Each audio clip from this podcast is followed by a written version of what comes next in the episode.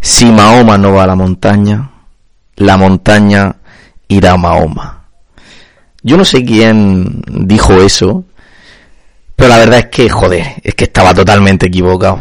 Yo soy Román y este es el podcast de las habilidades sociales. Este es el rincón de estas habilidades que lo hemos dejado en un pequeño rinconcito en nuestra vida y ahora se va a convertir en este podcast en el protagonista.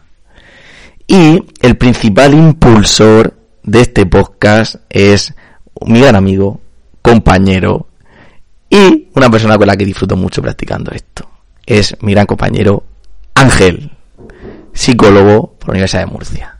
Primero, pero antes no quiero, no quiero empezar con hablando de él porque a mí me cuesta ceder el protagonismo. Entonces, voy a empezar hablando un poco de mí y por qué tengo este interés en las redes sociales. Eh, ¿Soy psicólogo? No. ¿Soy coach certificado, profesional? Eh, no, tampoco. La verdad es que yo estudié Derecho y no tengo nada que ver, no tengo ninguna autoridad en esto de las autoridades sociales, de las habilidades sociales. Y por eso me encanta. Empecé con esto como una simple afición y de hecho ahí se ha quedado. Y después de varios años de salir, conocer gente, de entender que en la vida, ¿qué es lo más importante? Lo más importante es la capacidad de empatizar, de poder conectar con otras personas.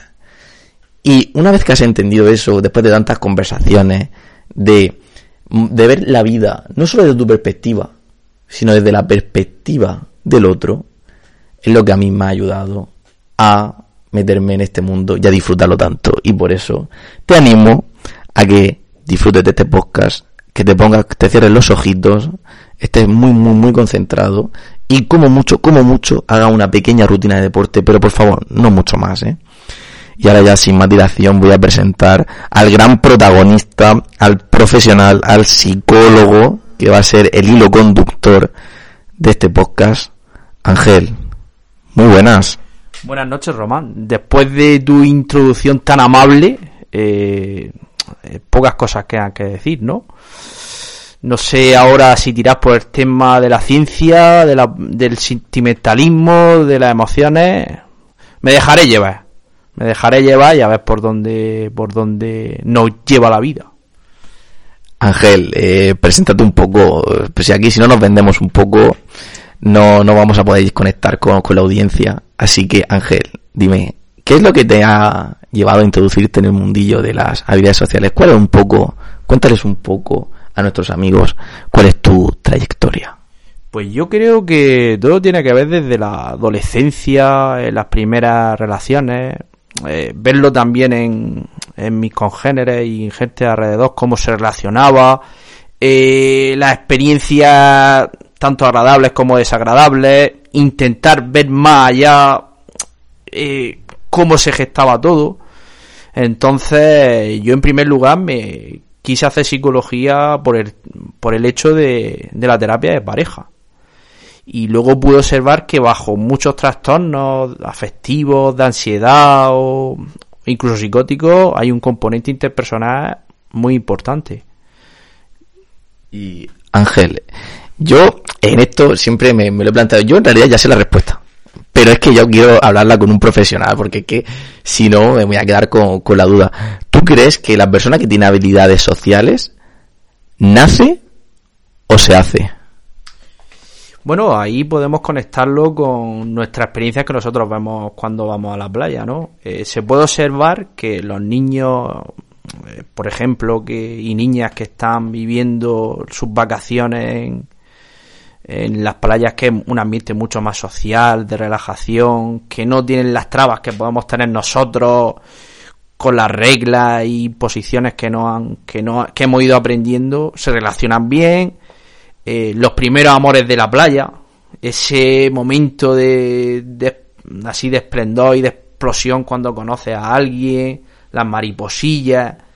Entonces, claro, son experiencias que tienen con 8 o 9 años, incluso con menos.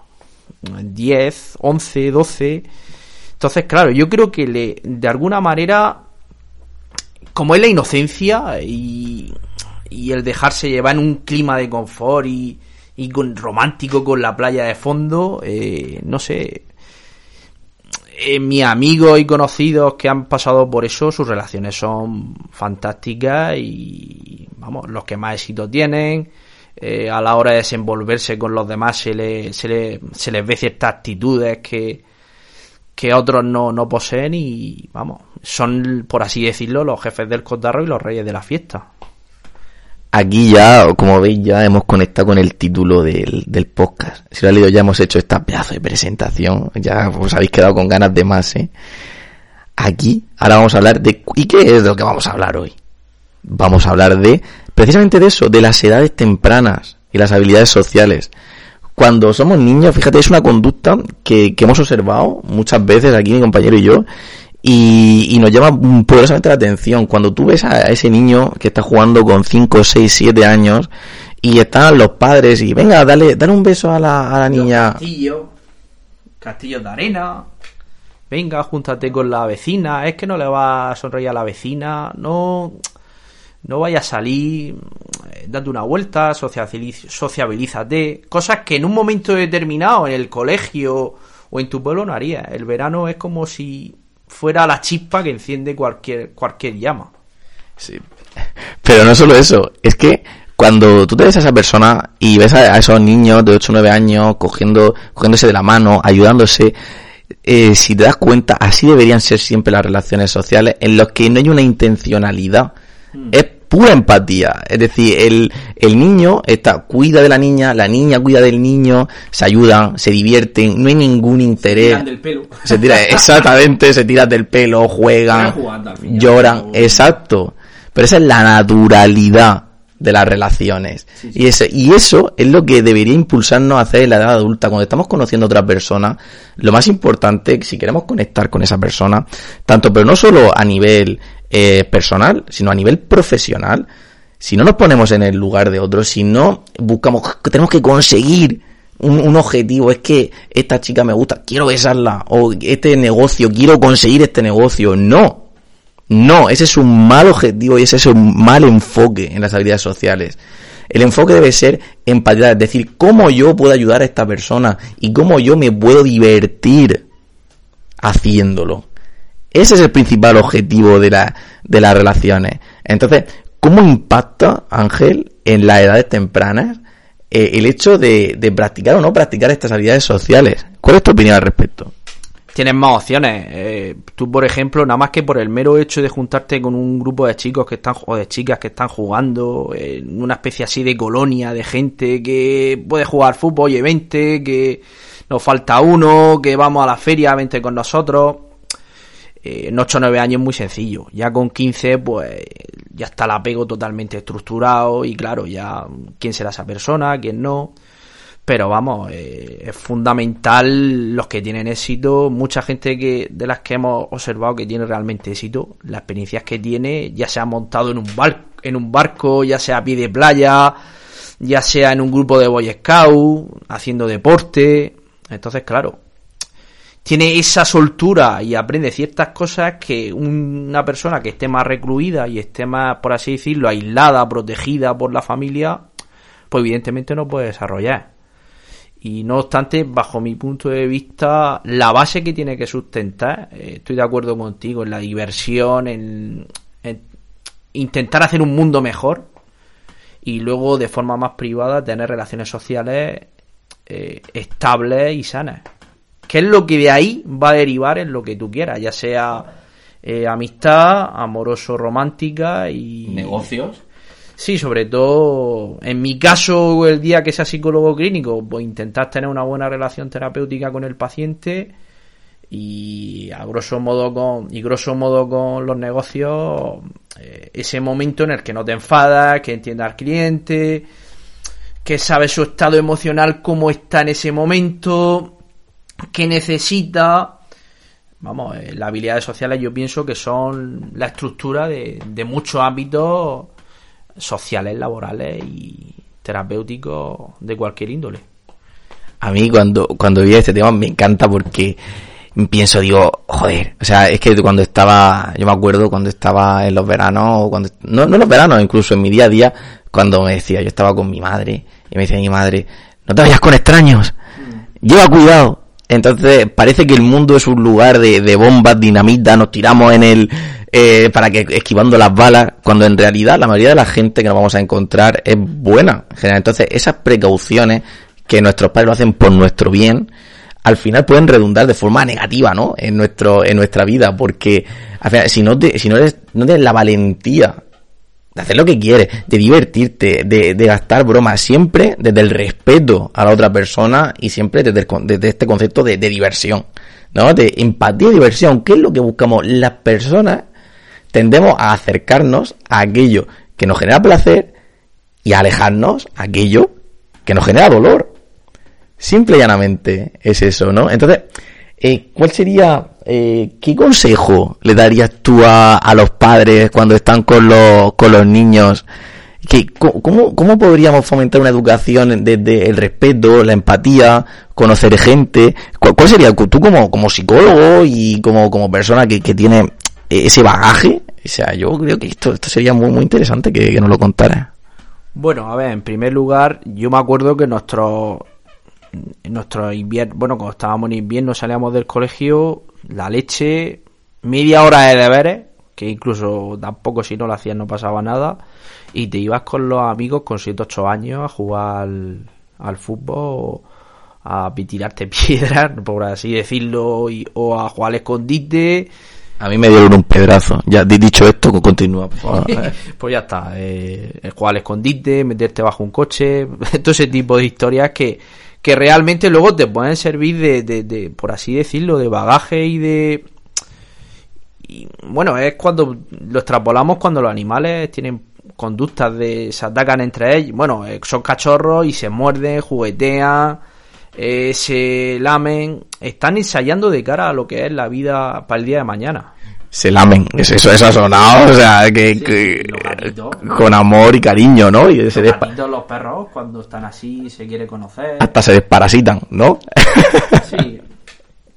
Mira si hay tanta relación de amor con los cocodrilos y los pájaros que el, en los dientes les picotean para quitarle los parásitos. Eso, eso es mucho película de Rey León, ¿eh? Que abrían y toda la boca los cocodrilos y aparecían los pajaritos ahí en la boca. Eso era tremendo. Sí, pero ver, Rey León es una película que hablaba de luchar por tus sueños y cosas de ese tipo, ¿no? Yo me, me quedé con. Eh, con ese mensaje, ¿no? Yo voy a ser el Rey León el y tú lo vas a ver. El malo era Scar, luego el amor con la... Con Nala. Muy bonita, sí, sí. A mí, hombre, me gusta más Aladdin, pues yo me imaginaba por aquí con mi pueblo, con la con la chica, la alfombra. Y la alfombra y luego el temperamento, sobre todo el temperamento de Yasmín, ¿no? Es lo que a mí me, me llamaba la atención. A mí lo que me preocupa es la suciedad de la alfombra. Porque tú imagínate eso por el bien, tú imagínate, porque la película molaba, pero tú imagínate que te chocas con una paloma. O sea, eso, eso ¿cómo se gestionaría? No, la, yo creo que la alfombra lo suficientemente tiene. ¿Tiene parachoque? Aparte de tener parachoques, no hay ahora, han sacado los coches una especie de, arti, de artimaña que coge y cuando ve un obstáculo se para. O... Además, los coches de futuro lo incorporarán, ¿no? Pero esos coches son caros, ¿eh? Yo de momento no me puedo permitir eso. El mío, bueno, al menos está más, pero tampoco, pero hasta ahí no llega. Y la alfombra mágica, así que por consiguiente no pasa nada. Yo creo que eso es lo que menos debería debería preocuparle. Yo creo que más que la alfombra que esté sucia, que Aladín vaya arreglado y y luego y que huela bien básicamente. Pues, pues si te caga un pájaro complicado. Pero bueno pero eso no, no, no desmitificaría porque huele como es Aladín Aladín es molón y a ver si le caga una paloma pues se limpia no, y ya pero está. a ver, la forma mágica yo creo que va más rápida que los pájaros no entonces sí. esquiva tiene un detector de, de, cagadas por decirlo de alguna manera ¿no? y si no pues le ponemos así una especie de como los coches de capota y en un momento determinado se soluciona. Yo no veo para terminar este pedazo de primer episodio, episodio pilotazo, vamos a hablar, Ángel nos va a contar por qué decidió introducirse en las habilidades sociales. Espera, espera, es que ya la expectativa, la expectación está creciendo, lo notas, lo notas. 3, 2, 1, Ángel, cuéntanos por qué te iniciaste en las habilidades sociales hay muchos componentes y muchos factores y, y, y algunas experiencias que, que, determinaron que, bueno, que me llevaron a meterme en este mundillo y, y, desarrollarlas, ¿no?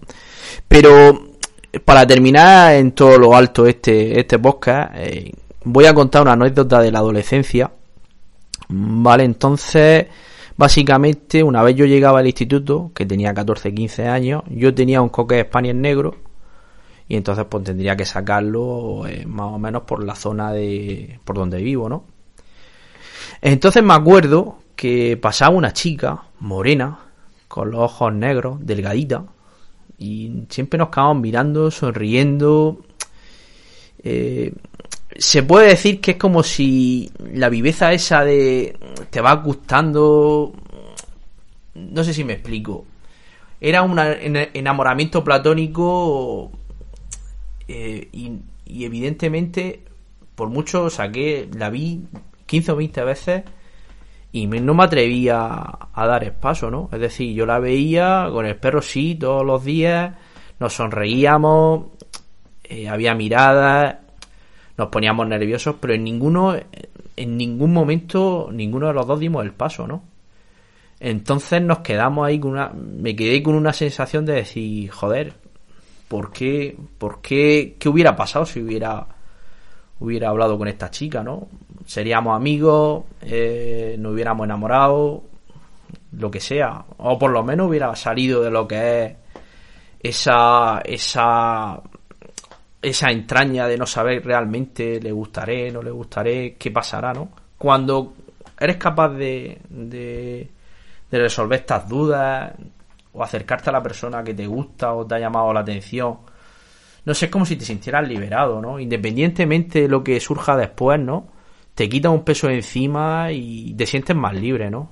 Esa libertad de decidir es como tomar rumbo de tu vida, ¿no? Decir, voy a coger la rienda y y ya está. Y he tenido esas experiencias magníficas porque he decidido muchas veces a tirarme al vacío a la hora de conocer a alguien y, y, me ha, y me ha ido francamente bien. Como todo el mundo, no le he gustado a, a todas las chicas, que, a todas las chicas con las que me lo he propuesto, pero, pero no sé, cuando he tomado más la, decisión y, he sido más determinante, realmente mis relaciones han mejorado, ya sea, en el, ya sea con los amigos, que estoy realmente orgulloso. Tengo amigos espectaculares y no mido a nadie. Y... No podéis vernos, pero me ha mirado. ahora, ahora, le daré un beso cuando no nos vean. Entonces, claro, es que esto une tanto, ¿no? No sé tú qué opinas, Román, pero esta camaradería cuando sales a conocer gente, cuando te dejas de lado, ya sea el típica fiesta que sales tomando alcohol con los amigos y, hay envidia, no sé, esto es que no tiene, no tiene parangón. Siempre que salimos, eh, yo creo que nos hemos divertido, ¿no? No hay un día que hayamos dicho qué estamos haciendo aquí. Es que eh, esta, esta es la clave y me gustaría terminar esto con, con una reflexión porque lo hemos dicho al principio del podcast, pero si os fijáis, fija, eh, me ha parecido súper interesante, Ángel, la parte que has dicho de no sé qué habría pasado si lo hubiera conocido. Habría sido una amiga, un amor de verano, un amor de invierno, pero lo importante... salido de duda. Ah, como mínimo habría salido de duda. Y, y fíjate, Ángel lo hacía desde la perspectiva de aportar a esa persona de, oye, noto que, que nos miramos, que hay algo que, quiero descubrir, quiero que descubramos juntos. Y, y ha, sonado, o sea, ha sonado una canción, ese, ese momento que sepáis que no ha sido planificado, pero no lo vamos a cortar, porque ha son, parecía una, como el final de una película. O sea, ha molado mucho. Así que chicos, y ese es el objetivo último. O sea, hablar desde la empatía, desde querer aportar, ayudar, pasártelo bien, divirtiéndote. Y, ese es el enfoque que hay que darle, que damos nosotros, y siempre desde el respeto y desde la diversión. Pasártelo bien, porque así es como podemos hacer un mundo mejor y ese es el objetivo de todo esto. Sentirnos bien con nosotros mismos y hacer que las personas con las que nos relacionamos puedan conseguir su objetivo, divertirse y poder ver la vida de otra manera. Así que, sin más preámbulos, antes, antes, de terminar, eh, quisiera recargar a las personas que nos, que nos escuchen eh, que siempre, vamos, si tú tienes la perspectiva de que eres una persona que aportas, que la va a que va a tratar bien a la otra, a la, bueno, a quien conozcas y quieres tener, sí, efectivamente, y quieras y crees que puedas tener una relación de calidad con esa persona, no te lo pienses.